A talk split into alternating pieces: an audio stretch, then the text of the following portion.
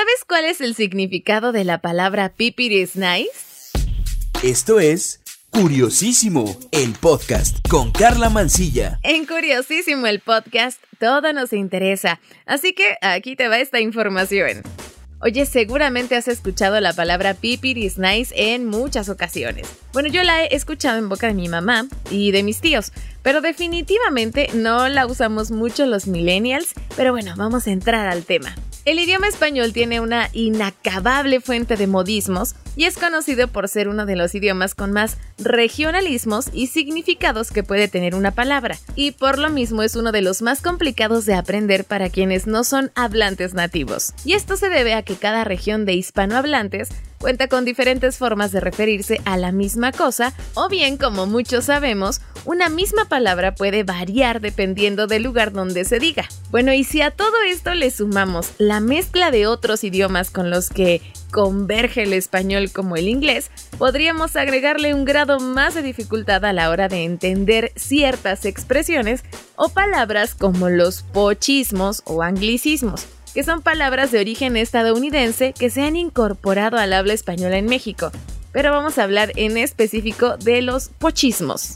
Entonces, pues, dentro del grupo de pochismos está la palabra pipiris nice, que sin hacer tanto rollo, el diccionario de mexicanismos de la Academia Mexicana de la Lengua define la palabra pipiris nice como persona que viste bien o tiene buenas costumbres. Sin embargo, luego de investigar un poquito más del origen de la palabra, encontré lo siguiente. La palabra que si bien tuvo mayor popularidad a finales de los años 70 y principios de los 80, no es precisamente mexicana, sino estadounidense, pues viene de una frase inglesa que es People is nice y correctamente pronunciado, considerando que people es gente, o sea, un grupo de personas, tendría que ser People are nice. Y de acuerdo con varios lingüistas y estudiosos del español, aunque no existe ninguna historia oficial, muchos están de acuerdo de que la palabra pipiris nice es la frase inglesa deformada por un sinnúmero de razones. Pues resulta que entre los contingentes de migrantes durante el final de la década de los 70,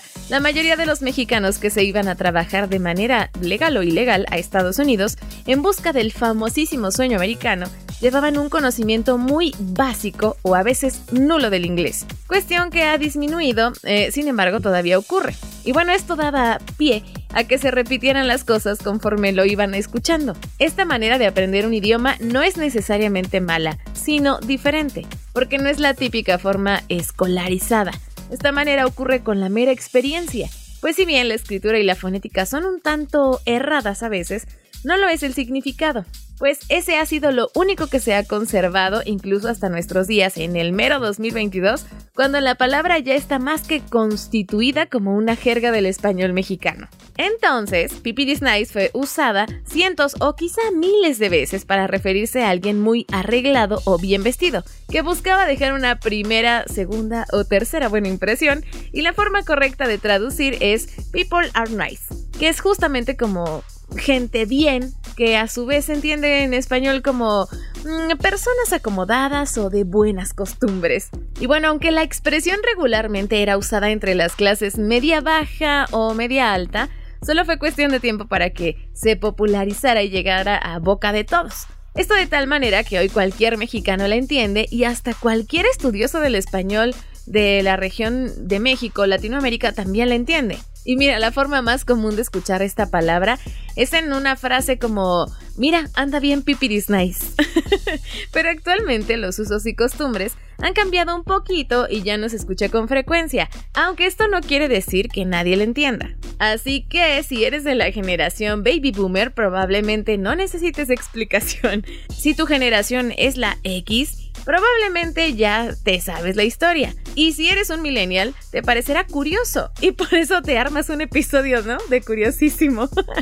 Porque bueno, tus tíos, tus papás la usaban. Y si eres un centennial o generación Y o Z, esto quizás es una gran revelación.